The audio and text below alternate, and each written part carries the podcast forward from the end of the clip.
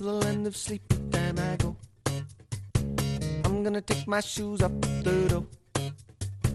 I'm gonna go where dreams like rivers flow. Whoa, when the alarm goes off, I just won't know. Won't you come with me? Won't you?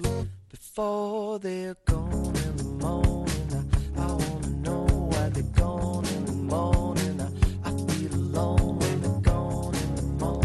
Bueno, pues estamos aquí en tiempo de tertulia en esta sintonía, la de Radio Popular, Erri y Ratia, y lo que vamos a ir haciendo es poco a poco ir saludando a quienes están con nosotros en el día de hoy. Sofía Marroquín, ¿cómo está Sofía? Pues muy bien, Coldo Gunon. Estupendo, me alegro mucho. María Silvestre. Vamos a saludar enseguida a Xavier Ayerdi, pero lo vamos a hacer eh, enseguida con conexión telefónica. Vamos a estar con él en un momento. Y mientras tanto, bueno, pues podemos ir poniendo algunos de los temas del, del día. Oye, qué, qué es- desagradable está la política últimamente, ¿no? Insultos por todas las esquinas. Es que es una cosa de locos. Yo comprendo- Últimamente, los últimos o años. sea, los últimos años, sí, sí, los últimos años. Es una, es una especie de... Hay una cantidad de insultos que a mí me parece que alguien está perdiendo... Bueno, lo del parlamentarismo hace tiempo que se perdió. Aquí no se discute ya argumentos. Esto está claro, ¿no? Y ahora con el último tema... Por cierto, ¿cómo veis a ver que, que hay alguna moción de censura en, en la alcaldía de Pamplona? Que eso es lo que les ha llevado ahora a algunos a, a montar unos líos de cuidado.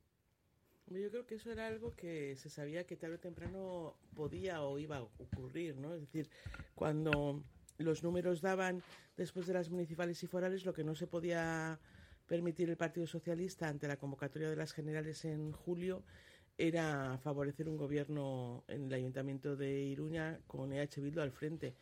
Pero una vez que EH Bildu garantiza la gobernabilidad del gobierno de España, aunque ha sido ¿no? un cheque en blanco, es difícil no relacionar eso ¿no? con, con el hecho de que ahora sí es factible o posible hacer esa moción de, de censura. ¿no?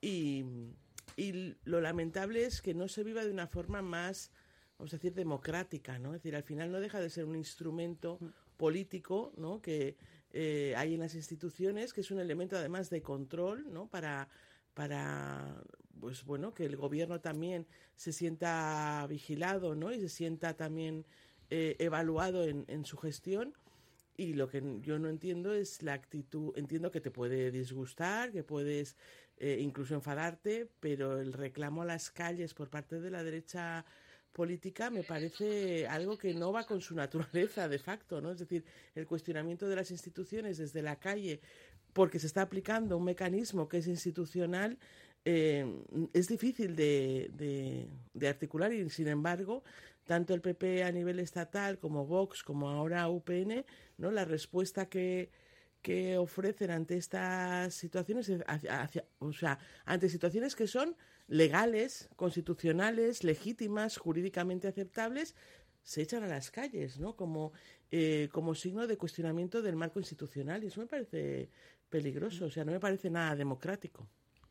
Sí, completamente de acuerdo con lo que planteas, María. Yo creo que estamos asistiendo, lo estamos viendo en el Ayuntamiento de Pamplona, pero también a nivel, a nivel estatal, a una especie como de, bueno, pues de, de si, si no se cumplen las reglas como yo quiero, me llevo la pelota, ¿no? Es decir, no jugamos más, ¿no? Y creo que, bueno, que le hacemos un flaco favor a la democracia y, a- y al contexto legal que tenemos, porque efectivamente cualquiera, en este caso la moción de censura, es un instrumento que sirve para, precisamente como estaba diciendo María, bueno, pues para decir, oye, si no lo estás haciendo suficientemente bien, nosotros tenemos capacidad para, para cambiarte por otra, por otra formación política en este caso, ¿no?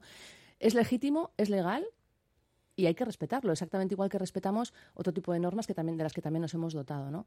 Creo que en ese sentido la derecha se equivoca, se lleva equivocando muchos meses, eh, porque no está ofreciendo tampoco alternativas. Es decir, cuando tu posición se basa en la confrontación, en la protesta, en el insulto, pero no ofreces soluciones y no ofreces bueno, alternativas que puedan poner de manifiesto cómo serías capaz tú también de gobernar o de poner en marcha determinadas cuestiones, pues te quedas prácticamente sin, sin suelo eh, ideológico, ¿no? Es decir, tu ideología se convierte en una algarada, se convierte en un grito, se convierte en una llamada a la revolución, en una llamada a algo que, bueno, pues que, que al final lo que está haciendo, como estamos viendo, es llevando una, una serie de, bueno, pues un punto de violencia, de confrontación a la calle entre los medios de comunicación también, que creo que no nos ayuda en absoluto, ¿no? Y que nos desenfoca también de lo que realmente es importante cuando hablamos de política. Sí, yo también cuando estaba María comentando, precisamente de, de repente que se han echado a la calle, ¿no? Han descubierto la calle, ¿no? Porque antes parecía que era patrimonio de otros, ¿no? Y ahora, bueno, han descubierto la calle, que me parece bien que la gente descubra la calle para lanzarse a ello, pero lo que no entiendo muy bien es que la protesta sea esa. O sea, ¿qué protestas? ¿Qué vas a conseguir con la manifestación de mañana? ¿Cuál es el objetivo? Pues no sé, porque, Porque echar atrás. se supone que cuando una, una manifestación de esas características es para revertir algo, para hacer algo, para... Mm. No, no, es que no se va a conseguir nada. Es que simplemente es incendiar por incendiar y tener otro ratito más de incendio en la, en la calle. Que no tengo ninguna duda que van a llenar Pamplona, que se llena fácil. ¿no? Pero yo soltaría los toros, de todas formas. Bueno, eh, Xavier Ayerdi, ¿cómo estás? Veo que tienes ganas de esto, de corridas y de... Sí, sí. Bueno, pues oye, ¿qué quieres que te diga?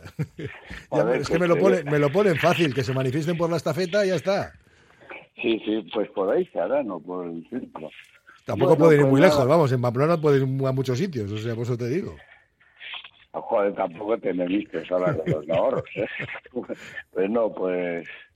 eh, yo creo que estamos dentro del guion de lo previsible, ¿no? Tampoco hay que preocuparse mucho ni demasiado, ¿no? O sea, a lo de Asirón quedó un diputado o a un concejal de, de UPN eh, en las últimas elecciones.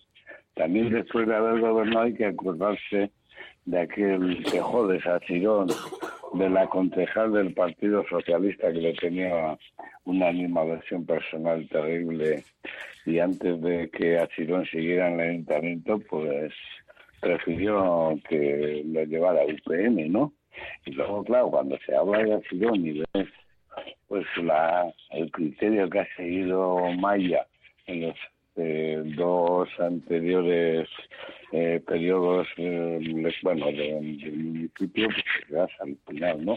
Pero bueno, esto entra en un guion y el tema es que por un lado no hay nada ni legítimo, ni legal, ni nada, tal y como está planteándose desde UPN, que yo creo que les pasa más, eh, es un tipo que se cabrea mucho, bastante colérico y tal, y, y que está dolido, pero también dentro de, de lo que cabe siempre y cuando se tratan mucho las cosas, lo lógico es que Navarra vaya en Navarra vaya consolidándose una corriente de izquierdas y nacionalista, ¿no? Yo creo que eso va a ser va a ser, hay cosas que son impepinables, o sea, pueden tardar cuatro años, pueden tardar ocho, doce, pero las tendencias en este aspecto están claras. Entonces, bueno, pues yo tampoco me jamo mucho el tarde.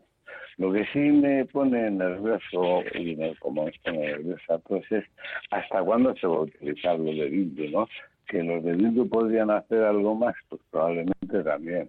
Que los de Bildu, pero también parece como que es un pecado original que nunca van a terminar de pagar, ¿no? Y nunca van a terminar de pagar porque además son utilizados como comodín del público, ¿no? O sea, cada vez que Bildu se mete algo, pretende hacer algo, pues de pronto se presenta a Bildu como algo ilegal per se, esencialmente ya no pueden cambiar, ya nunca, y nosotros que les vemos desde Euskadi cuando hablaban de con eh, Congreso Vascongadillo, cuando estaban en contra de todo, y ahora les ves tan formales en el Parlamento y dices, joder, cómo ha cambiado el cuento, ¿no? Entonces yo lo que creo es que el comodín del público este que hay contra Bildu, pues ya eh, habrá que en algún momento determinar cuántos años, en qué circunstancias y tal, ¿no? Pero bueno, al final lo lógico es lo que lo que ha hecho lo que ha hecho el PSE pero me sorprende, no tengo que dejar eh, de comentar que me sorprende porque no pensaba que iban a hacerlo tan rápido. Ah, lo que está clarísimo es que con lo de lo de Navarra de alguna forma ha llenado lo de la amnistía y que ha empezado a hacer una especie de doctrina de shock que le tiene, le va a mantener a la oposición también eh, de sorpresa en dos sorpresa y yo a grandes rasgos y desde mi posición ojalá le salga bien. No, es que no dan abasto. Lo- ahora mismo la derecha no da abasto. Ya no sabe si ir a los encierros de Pamplona o ir al- a rezar el rosario a Ferraz. No tiene muy claro lo que tiene que hacer en estos momentos. En esas situaciones suele decir Woody Allen que en la guerra solo vale para prisioneros. sí, por, por eso. Bueno, Sí, porque la derecha en España se está quedando muy sola. Entonces, al final, eh, cuando pensamos, ¿no? Es decir, ¿por qué el Partido Popular no ha podido gobernar a pesar de que ganara las elecciones? ¿O por qué ahora es factible una moción de censura open en el Ayuntamiento de Iruña? Es porque la derecha no tiene con quién pactar más allá de la extrema derecha, ¿no? Y precisamente ese socio es el que le está limitando la posibilidad de, de hacer una política más transversal y de recuperar acuerdos o negociaciones que hace unos años, unas décadas sí podía hacer. Entonces, la derivada en la que se ha metido el Partido Popular, pues quizá en un largo plazo eh, le resulte eh, rentable o le facilite cierta gobernabilidad, pero ahora mismo le aísla por completo de la posibilidad de establecer marcos más transversales de, de gobernabilidad y, y, y está polarizando y mucho eh, el ámbito social, es decir, porque la política está polarizada y lo lleva, eh, lleva polarizada a tiempo, ¿no? sobre todo en España. Pero el, el cariz que están tomando los hechos ahora lo que lleva es una polarización de carácter mucho más eh, social, ¿no? En, en, en las calles, en- y eso sí que me parece algo arriesgado. sí, sí, sí. Xavier, deja No, no. Xavier- es que a. Xavier le tenemos pasando hojas ahí, están... No, no, no, eh, suena algo. Sí, un ruido terrible, sí, sí, sí, sí. Como si estuvieras leyendo el periódico. Pues, pues te juro que no tengo nada, solo tengo una mesa y unos autobuses que pasan cerca. Pero bueno, ya, ya voy a intentar, eh, Vale, vale, ya voy a vale. intentar cambiar. Venga. Sí, yo estaba pensando también, bueno, qué pasará en las próximas elecciones aquí en Euskadi, ¿no? Eh, el, bueno, el, Partido Socialista de Euskadi ya ha dicho que, que en ningún caso eh, prevé pactar con Bildu, ¿no? Para facilitar un gobierno. Si se confirma el sorpaso de Bildu al PNV, bueno, pues tendremos también un escenario en el que será interesante ver qué posiciones toman, toman todos los partidos, ¿no? Porque al final, bueno, pues son vasos comunicantes. Lo que ocurre en el Parlamento Nacional nos influye también aquí y viceversa, ¿no? Y también teniendo las elecciones europeas este año, en primavera, pues veremos también esa confirmación del, del auge de la ultraderecha y de, y de esos posibles acuerdos también con la derecha europea en que, en que se quedan, ¿no? Creo que, que, como comentabas, María, eh, los partidos, bueno, en el caso de- del Estado español, el, el Partido Popular hizo una maniobra muy peligrosa que fue aliarse claramente en las últimas municipales y autonómicas con, con Vox y esto le ha dejado claramente bueno sin posibilidad de acuerdo con nadie más y es un yo creo que es una es una posición que en el corto plazo le sirvió para gobernar, le sirvió para sacar adelante muchos muchos pueblos y muchas comunidades autónomas Sí. que no había ganado, pero al mismo tiempo le ha colocado una posición muy débil frente al resto, ¿no? Creo que tiene una posición muy difícil, porque además también se está disputando el electorado de la propia derecha y estamos viendo los bandazos que pega, ¿no? Es decir, cómo se aproxima a la ultraderecha, luego intenta alejarse un poco de ella, pero al final no encuentra su lugar, ¿no? Y también eso creo que es una mala noticia para nuestro país en su conjunto, porque nos deja también sin un, bueno, sin esa ala más conservadora, pero quizás, bueno, no, no manifiestamente tan extremista, ¿no? Que, bueno, pues que, que tiene también su público y sus votantes, ¿no? Que entiendo que, que también estarán pensando, bueno, ¿y a quién voto si soy de derechas, ¿no? Si no quiero acercarme a Vox. También le, le obliga al PSOE, ¿no? A, a acercarse un poquito más a ese centro, porque así es capaz de captar ese, ese electorado descontento con, con la derecha que se aproxima a lo ultra, ¿no? No sé, es un panorama, la verdad, que complejo y es un panorama que, sobre todo, eh, bueno, pues nos ha llevado a las calles de una manera que pensábamos que estaba olvidada ya, ¿no? Es decir, eh, estamos viendo jóvenes y no tan jóvenes enarbolando banderas franquistas, consignas fascistas, eh, mezclándolo todo, es decir, mezclando la religión con la política. Bueno, creo que mm, a mí me, me entristece profundamente porque además creo que, que como sociedad tampoco hemos tenido la oportunidad de trabajar adecuadamente, bueno, qué significó toda esa historia más reciente de nuestro país y, y, bueno y también me preocupan por ejemplo las estadísticas que hablan que nuestros jóvenes eh, bueno pues en, en, en, un porcentaje bastante alto se sienten muy identificados con esos valores más ultra Sí, no, yo que sí creo que ahí hay un problema muy gordo, ¿eh? muy gordo, muy gordo, porque yo creo que el PP se lanzó a se lanzó a hacer coaliciones con Vox absolutamente convencido de que de que iba a ganar las elecciones generales en diciembre, ¿no? Quizá no esperaban pues este juego de trilero de Sánchez y para cuando se dieron cuenta pues ya estaban fuera de, de circulación y yo creo que además tienen otro problema y es que en el ejercicio los de Vox les están planteando problemas muy gordos por la, legisla, por la legislación bueno, bueno, por los cambios que intentan meter, por el tipo de programas que desmontan los municipios consolidados. Otro día se hablaba de uno en Huesca que llevaba ya unos 20 años de culturas populares y tal. Entonces, eh, los, del, los de Vox saben dónde hacer daño y el problema es que en la práctica significa un retroceso, un desacompasamiento con la sociedad, además mirando mirando hacia el pasado cuando la sociedad eso no lo quiere, porque igual la, eh, también parte del votante de Vox y del PP simplemente pues lo que quiere es recuperar el orgullo de ser español, ¿no? Y ahí ha podido tenerlo durante una época, eh, pues digamos, en stand-by, y lo que quiere es eso, pero lo que no quiere es un retroceso en muchísimas legislaciones y en muchísimos avances que ha habido. Entonces el PP lo tiene bastante mal y hay un problema que además se nota ya un poquito, creo que un poquito desencajado incluso en algunas imágenes que, que se le ven a, al amigo Feijó, ¿no? Yo creo que estará pensando en que se ha metido en un fregado con lo bien que le estaba en Galicia, ¿no? Y porque porque se le suele notar y porque en el fondo pues esa dinámica la tienes que revisar o te tragas entero a Vox y entonces sí una derecha reunificada puede ganar las elecciones o si tienes ahí a Vox eh, tienes un problema un problema muy gordo y un problema de credibilidad y al final solo vas a poder mirar hacia ahí, ¿no? Otra cosa es que pues haya mucho nostálgico que lo que quiera es en un momento determinado pues que haya una gran coalición entre el PP y el PSOE. Bien, pero no sé si esto se dará, pero de momento parece que no tiene visos.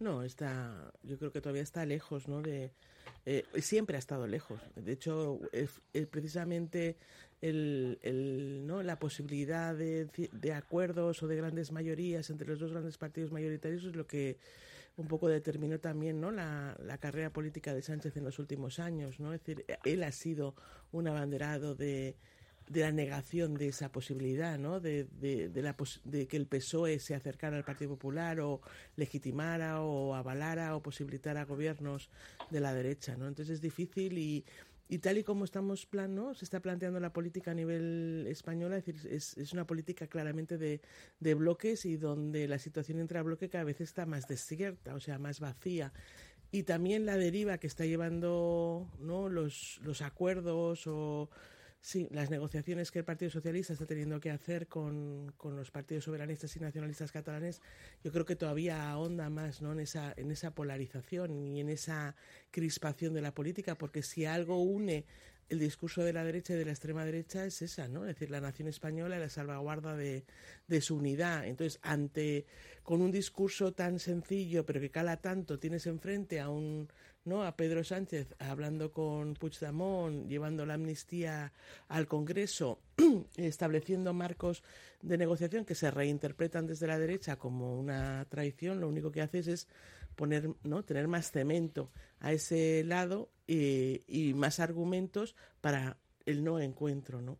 Y es una, es una lástima porque vamos hacia una mayor polarización. Es cierto, luego yo miramos hacia aquí y en Euskadi es completamente distinto. Es decir, yo, uno de los datos que tiene el Deustobarómetro, que bien, cada vez que lo preguntamos se, se, se, se, replica, o sea, no varía, es que cuando preguntamos a la ciudadanía qué partidos le generan mayor rechazo, qué partido no votaría nunca, y quienes encabezan esta lista en Euskadi son Vox y el Partido Popular, con muchísima diferencia. ¿no? Es decir, aquí hay mucha reticencia ¿no? a, a, votar a partidos que significan esa polarización, esa derecha, ese cuestionamiento también, ¿no? entiendo, ¿no? de los incluso con un Partido Popular Vasco, ¿no? de Andrés que está venga a reivindicar la moralidad. A pesar de eso, ¿no? es decir, hay un fuerte rechazo a ese voto. Pero la tercera opción menos eh, o sea, más mencionada en el sentido de la tercera opción que la gente nunca votaría, ese H. Bildu todavía, ¿no? Un poco volviendo a lo que estaba comentando antes Xavier, ¿no? Hasta cuándo H. Bildu va a tener que purgar sus pecados. Pues yo creo que todavía le queda un ratito, ¿no? Es decir, un tercio de la población es mucha población. Eh, que no votaría jamás, es decir, el no votar jamás a una opción es porque tienes eh, serias reticencias, ¿no? serios problemas para asumir ese discurso político ideológico. Yo creo que en Euskadi, en, todavía tiene que pasar unos años más, una generación más quizá, para, para que se normalice quizá más eh, plenamente la participación política de, de EH Bildu, a pesar de que es cierto de que a fecha de hoy EH Bildu, sobre todo entre la gente más joven, eh, obtiene mucho, mucho voto ¿no? y mucho seguimiento. Y yo creo que una de las razones está en la propia amnistía, amnistía, perdón, no, amnesia eh, de, nuestra, de nuestra sociedad, ¿no? Es decir, cómo hemos olvidado y cómo hemos no transmitido, ¿no? O, eh, a las nuevas generaciones lo que ha sido nuestro pasado más, más reciente, ¿no? Eso- y eso explica ca- también muchos de los resultados electorales, que me parece saludable, ¿eh? O sea, que, que, que sean un socio eh, y un partido más en, en la opción democrática, en, en la concurrencia de partidos, pero creo que estamos dejando de hacer también algo eh, que es necesario, que es transmitir, ¿no? Y generar una memoria que, que también, ¿no? Es decir, que nos permita reconocernos mutuamente. Bueno, eh, vamos a ver qué es lo que están comentando los oyentes. Es que me he quedado antes porque has vuelto a lo de Euskal Herria Bildu. Ayer, por ejemplo, claro, fíjate, eh, Esparza hasta dónde llegaba. Esparza no- no utilizaba la fórmula filoterroristas, sino hablaba de terroristas. Claro, estás hablando de un partido político legítimo, legal, que está en el Parlamento, que está en las instituciones, estás hablando de terroristas. Que eso es un delito, o sea, estás acusándoles de un delito.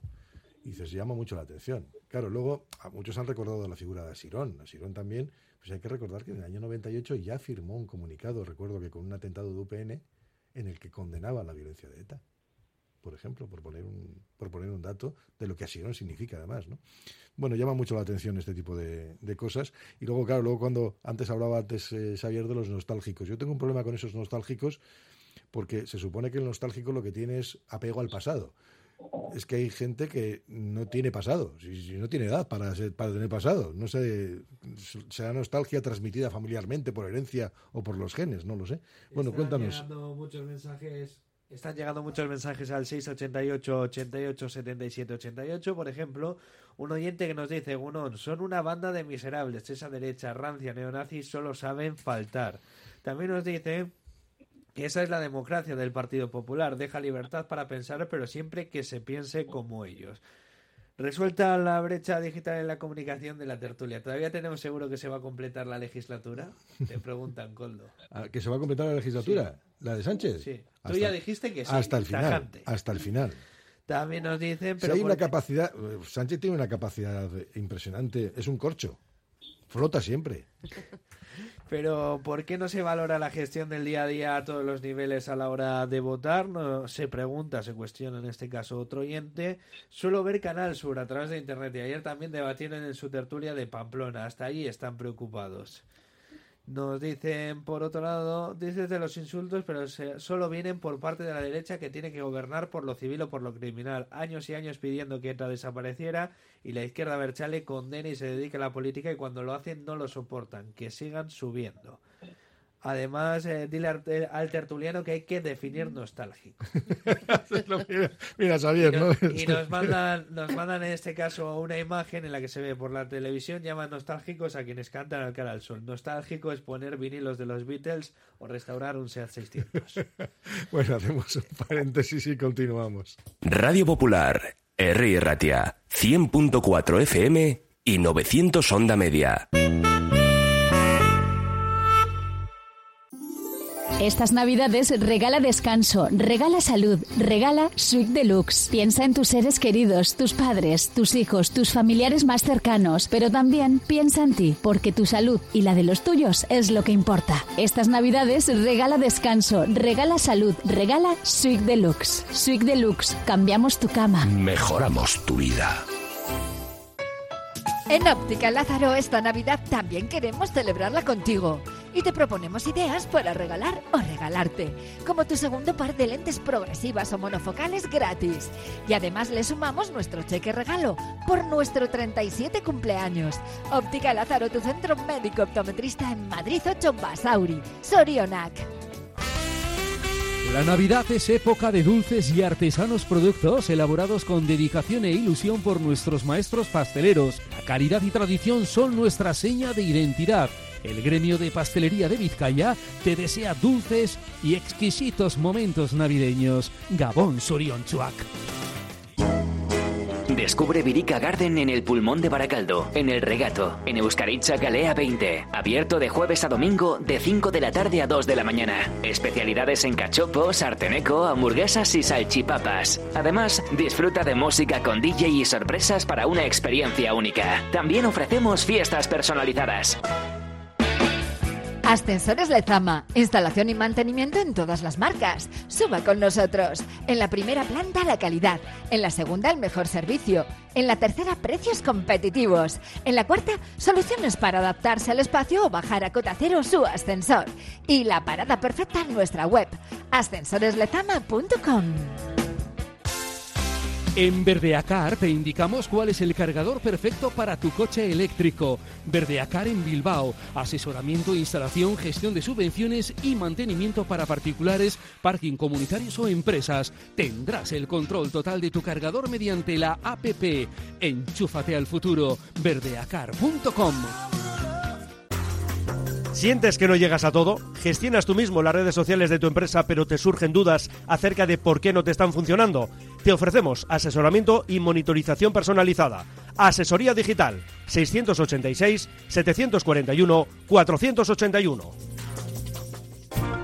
Vacaciones de Navidad. Y para disfrutarlas mejor, en Ichas Museum Bilbao tenemos talleres para niños y niñas de 4 a 11 años por las mañanas. Cada día una temática y 4 horas de entretenimiento. Piratas, estrellas de mar, ballenas, pulpos, delfines o el Titanic. Date prisa que se acaban las plazas. Más información en ichasmuseum.eus. Nola oparitzen dugu Bilbon? Gauza bakar bat eta asmatuko duzun jakin gabe? Ez, ez. Obe arroparen bat, betaurreko batzuk, liburu bat, lagunekin bazkari bat, masajetxo bat... Ez Bilbo osoa oparitu. Bilboko saltokietan erosteko lehen opari txartela. Erosazu Bilbao dendak puntu eusen. Errespetua erantzuna. Respetemos el metro. Si vienes al metro te pido respeto.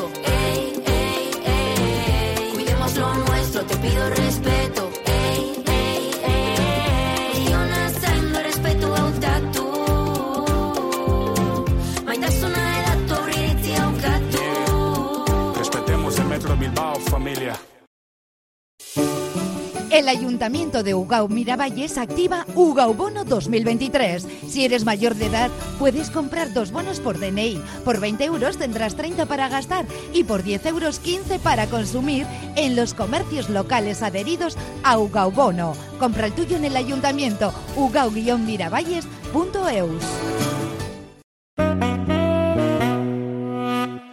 Bueno, pues aquí estamos en esta sintonía. Por cierto, que hablando de la derecha, que estaba muy preocupada el otro día por eh, las acusaciones que se habían lanzado a los jueces en torno a lawfare, y ahora va, resulta que la propia derecha en el Senado dice que sí lo hay.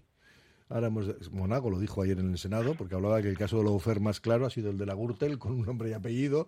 Supongo que el Consejo General de Poder Judicial saldrá a la calle a manifestarse delante de los juzgados Sí, otra vez. ahora mismo yo creo que Están ya pensando están en ello, están en cogiendo hora, ¿no? Están cogiendo hora. Dices, es que esto es una cosa, es que es patético. Lo que está pasando en la política es patético.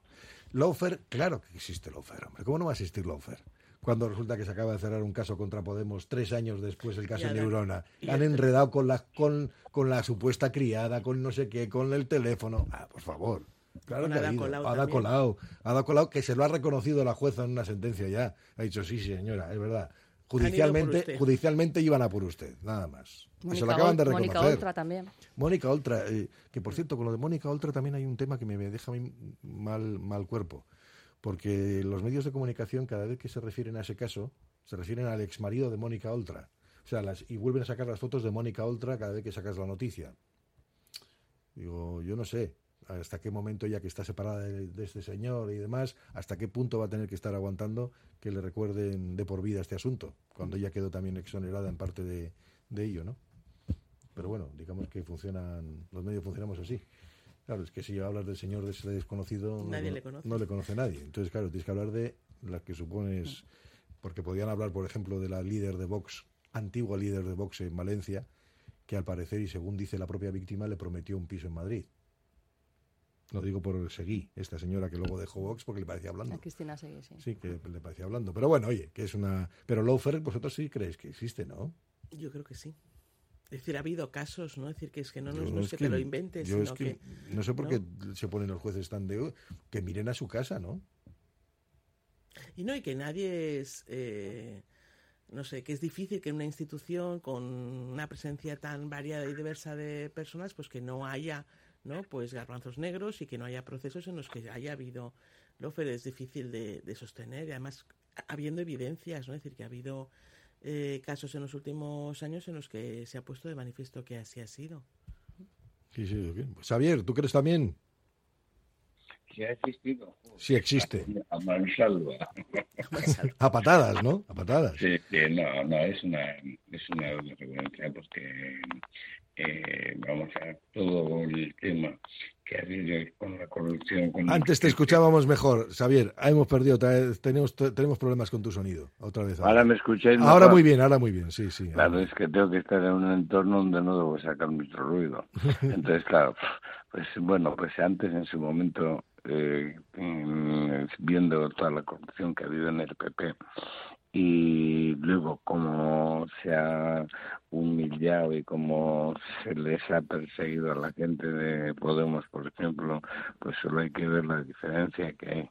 Pues claro que ahí la va a haber y la va a seguir habiendo. De hecho, la negativa eh, injustificada porque que, que- que negativa así legítima puedes tener cuando el Consejo General eh, del Poder Judicial lleva cinco años y no se aduce ninguna razón de por qué se mantiene, en el fondo es un ejemplo manifiesto del Lufer, es decir, manejamos nosotros en el fondo el Estado profundo a través del control de todo el sector judicial y si queréis algo que sepáis que vais a sufrir como cosacos.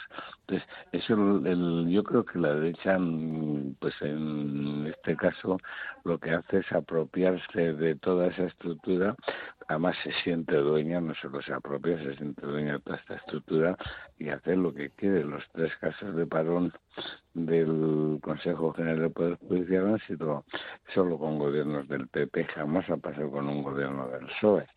¿No? Y la última modificación de sus bases también para el funcionamiento son del que fue ministro del PSOE de Justicia, del PP de Justicia, como el que fue alcalde de Madrid, que se me olvida todo ya.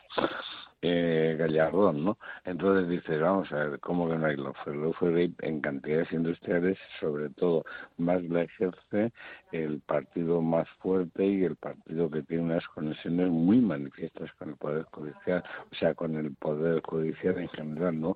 Y está clarísimo que por ahí mm, van a utilizar eh, todos los instrumentos que tengan con tal de, de poder paralizar al adversario. Eso lo hay que ver por ejemplo, pues eh, el García Castellón, el García Castellón visto desde fuera eh, y todos los casos que ha llevado e intenta mantenerlos vivos, es que es un desvarío permanente. Entonces dices, ¿cómo es posible que a un tipo no se le caiga la cara de vergüenza llevando todos estos casos? ¿no? Eso, eso es lo más parecido, el caso de este tipo, a la Administración de Justicia en un Estado absolutamente arbitrario y autoritario. Pero ahí está. Y lo manejan, lo utilizan y a mí me gustaría saber qué se está hablando en esos ámbitos porque mm, estoy convencido que cuando te sale el Consejo General del Poder Judicial con una declaración contra la amnistía antes de que incluso el texto se tramite, dices, pues mira, aquí están haciendo permanentemente un segundo estado que pasa mm, desapercibido pero que está condicionando toda la política. Sí, además, ahora hablamos de lofer, pero guerra jurídica o judia- Judicialización de la política. Es un concepto que, que hemos, hemos venido utilizando, ¿no? Es decir, cuando hablábamos de que hay una politización de la justicia y una judicialización de la política, y, eh, es, es algo que, ¿no? De lo que se ha hablado, se ha opinado, se ha valorado en diferentes casos y sentencias, ¿no? Entonces ahora igual porque le hemos puesto una palabreja más rara o porque aparecía supuestamente no, es decir, no en el texto de la amnistía, pero sí en las negociaciones o en los acuerdos con Junts, de repente nos, nos genera más, más problemas porque parece ¿no? que se está acusando a la, al juicio del procés de haber aplicado eso. Pero el concepto es mucho más amplio y abarca muchas más otras, o sea, abarca otras muchas eh, sentencias y juicios y tiene mucho que ver con lo que decía Xavier de los poderes fácticos, ¿no? Y de cómo se ejerce ese poder. No, no tiene claro que tiene que ver. A ver, lo de la judicialización de la política aquí se ha hecho siempre. Por eso. Yo recordaba el otro día también y digo, sin ir más lejos, tú vas al caso de Alsasua, tú vas al caso de Alsasua y eso ocurre, ocurre en Cádiz, como ocurrió. En Cádiz hay una amonestación y aquí hay una cárcel por terrorismo. Sin ir más lejos. Dices, eh, oye, las leyes son las mismas aplicando y los hechos parecían similares, ¿eh? Y dices, y no obstante, mira dónde te vas. Pues eso ha ocurrido. Ha ocurrido aquí, ha ocurrido durante mucho tiempo, ¿no? Aquí quemabas un cajero, un cajero automático y te metían 15 años. Tú quemabas ese cajero en Hortaleza. O, o la, y no o la pelea de, o la pelea de Alsasua. No, eso es lo que decía, la pelea de Alsasua, digo, el caso de Alsasua. Ese, ca- ese caso de Alsasua ocurre en- ocurrió en Cádiz. En Cádiz era nada, una amonestación, una noche en, la- en el calabozo, y aquí son años de prisión. Y dices, ¿hay judicialización? Claro, a mansalva. ¿O no lo hubo aquí, por ejemplo, en su día, con alguien que ahora está, o sea, ha trasvestido, ha trasvestido de, de nuevo, ha mudado? Pero que en su día cerró un periódico, bueno, cerró, cerraron dos, pero uno de ellos lo cerró, se llevó una pieza y luego al cabo de los años, ay, pues mira, es que resulta Lo que siento. no. Lo siento. A mí esto me parece muy preocupante. Y Es dices, decir, hombre, esto, esto se ha hecho, es que se ha hecho, que hemos pasado eso por, es por aquí. en el momento en el que en el que se dan todos estos estos casos, ¿no? Como fue el caso Neurona, como fue el caso que mencionábamos de Ada Colau o de Mónica Oltra, ¿no? Eh, casi da igual lo que ocurra tres o cuatro años después, cuando eso se revierte y cuando se reconozca que efectivamente fue un caso de lawfare, ¿no? Eh, porque el daño ya está hecho, es decir, el daño a la reputación, el daño a la, a la imposibilidad, por ejemplo, que un determinado partido político pueda gobernar o que una determinada opción política pueda salir o que algunas personas vinculadas con esos partidos puedan tener una vida pública, eh, o sea, tengan que salir de la política para, bueno, pues dando un ejemplo de que, bueno, si estoy procesado o estoy encausado, pues me eh, dimito de mis cargos, ¿no? Y, creo significa, o sea, como estabais comentando, que, que efectivamente los vasos comunicantes entre la política y, la judicatura están, están muy, muy claros. Y no solamente porque los partidos, sobre todo el Partido Popular, bloquea, influye y tiene jueces colocados en, determin- en determinados lugares, sino porque también desde la propia carrera judicial, ¿no? quienes pueden acceder muchas veces a esos puestos de jueces, pues vienen de entornos socioeconómicos muy concretos, ¿no? Eh, aunque hay también eh, jueces progresistas. ¿no?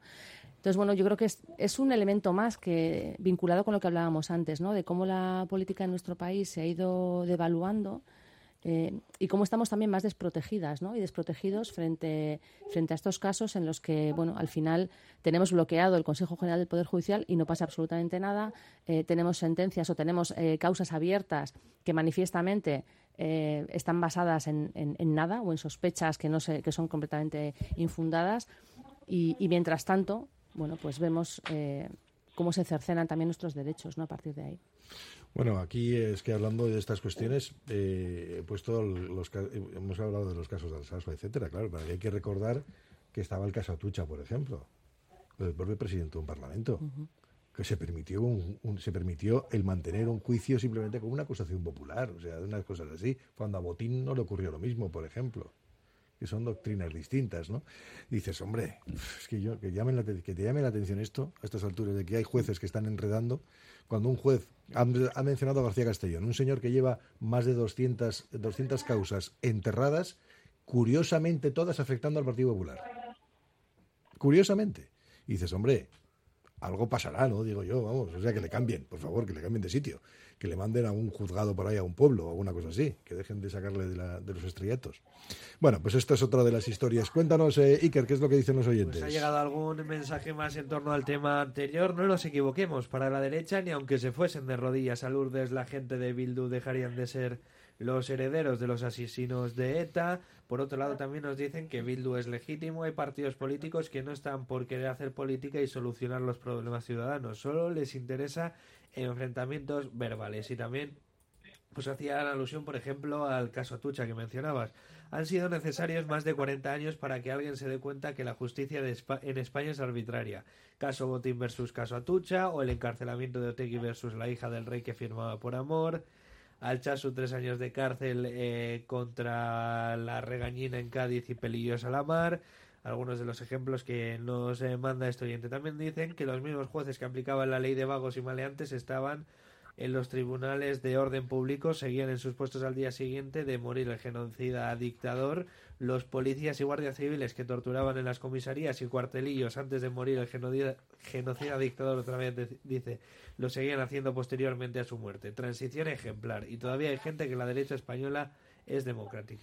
Hacemos un paréntesis y continuamos.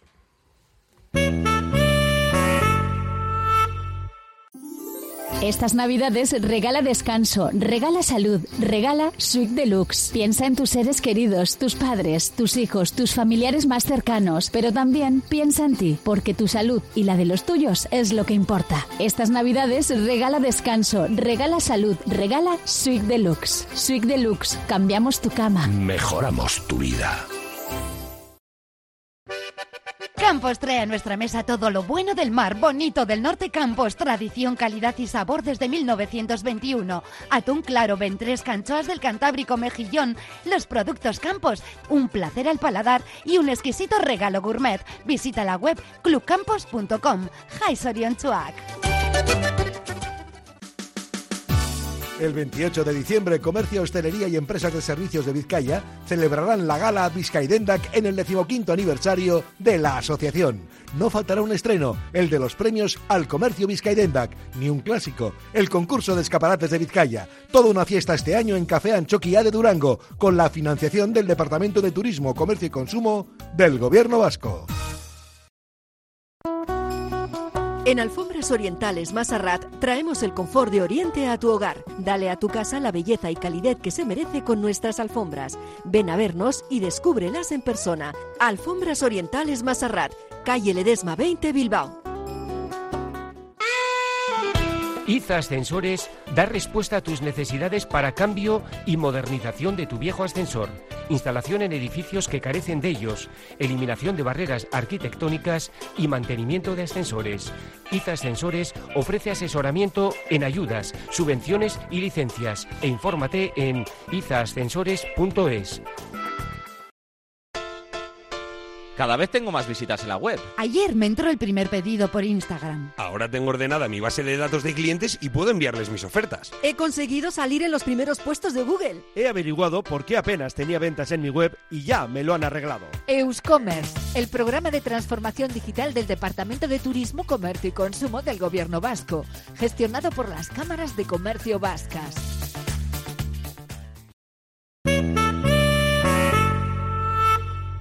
Bueno, pues estamos aquí cerrando ya la tertulia. Es una pena, ¿eh? porque me he quedado con un tema que esta mañana ha incendiado aquí a los oyentes. Les ha incendiado mucho en un comentario que ha hecho nuestro colaborador Juan Ignacio Pérez en el día de hoy, hablando de las manifestaciones.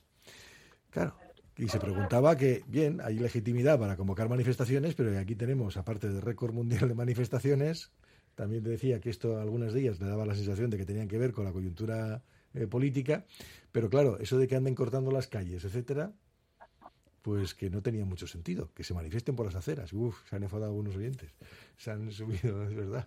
Tenía ese tema aquí para discutir, pero bueno, pero es lo que suele- es lo que pasa, ¿no? Muchas veces, ¿no? Que bueno, es que si no te haces visible, Hombre, si te manifiestas por las aceras no vas a perturbar el tráfico ni el transporte público y poco va, ¿no? Y poco eco va a tener la, la reivindicación que puedas plantear. ¿no? pero el eco que tiene cortando la calle es un eco algunas veces negativo. No, no, que no digo que esté a, a ver, favor, lo mismo con maratón, ¿eh? Lo mismo con haces- maratón, que somos muy deportivos en este pueblo. No, pero yo estoy, no, estoy pensando ya no solo en reivindicaciones de carácter laboral, ¿eh? por ejemplo, pero cuando el 8 de marzo, el 25 de noviembre, tú te manifiestas por las calles, eh, lo haces con ánimo de Pero- ocupar ese espacio público ¿no? y de reivindicar una, una causa, que en este caso no, no es una reivindicación laboral, es decir, que tiene ¿no? esa voluntad de ocupar el espacio público. Entiendo que una reivindicación que tenga ¿no? detrás eh, pues un, ¿no? que se reclame un derecho laboral o mejores condiciones laborales o mejores salarios o lo que fuere, pues tiene que ocupar ese espacio público para que luego estemos hablando de ello en los, en los medios y tenga presión eh, cuando se sienten en la mesa de negociación. Es, es como lo de Pamplona de mañana. Claro, no no va por la porque acera, eso, no va tiene por la que- eso está bueno. vinculado a la huelga como derecho del trabajador o la trabajadora. Que yo soy muy crítica ¿eh? siempre eh, con los sindicatos y con las reivindicaciones y cómo se, se gestiona toda la negociación eh, colectiva. Creo que tenemos un modelo muy decimonónico. Pero, pero eso no quita con que el derecho eh, del trabajador o la trabajadora está ahí y es una medida de fuerza Eso. ¿no? que pueden utilizar. Yo creo que no cabe duda, pero lo que acabas de decir ahora, eso es para otra tertulia. Bueno, María Silvestre, Sofía Marroquín, Xavier Ayerde, que tengáis buen día. Venga, agur. Bueno, ahora vamos a dejarle a Agustín Herrán con sus asuntos exteriores, aunque hoy van a ser interiores, claro, está lloviendo y se mejor en casa. Eh, y es lo que va a hacer en el día de hoy, pero con un programa potentísimo, que es lo que va a plantearnos. Mientras tanto, Juanma Jubera nos contará la última hora la actualidad de esta jornada. Nosotros eh, cerramos capítulo con Arnoya Rehabilitación. Nos veremos el próximo lunes. Agur, buen fin de semana, felices felices, o intentadlo por lo menos. Arnoya cuenta con un equipo de profesionales especializado con más de 25 años de experiencia en la rehabilitación de pavimentos para la industria, construcción, obra pública o particulares. Arnoya, con soluciones óptimas para pavimentos deteriorados, problemas de impermeabilizaciones. Más información en arnoyasl.com.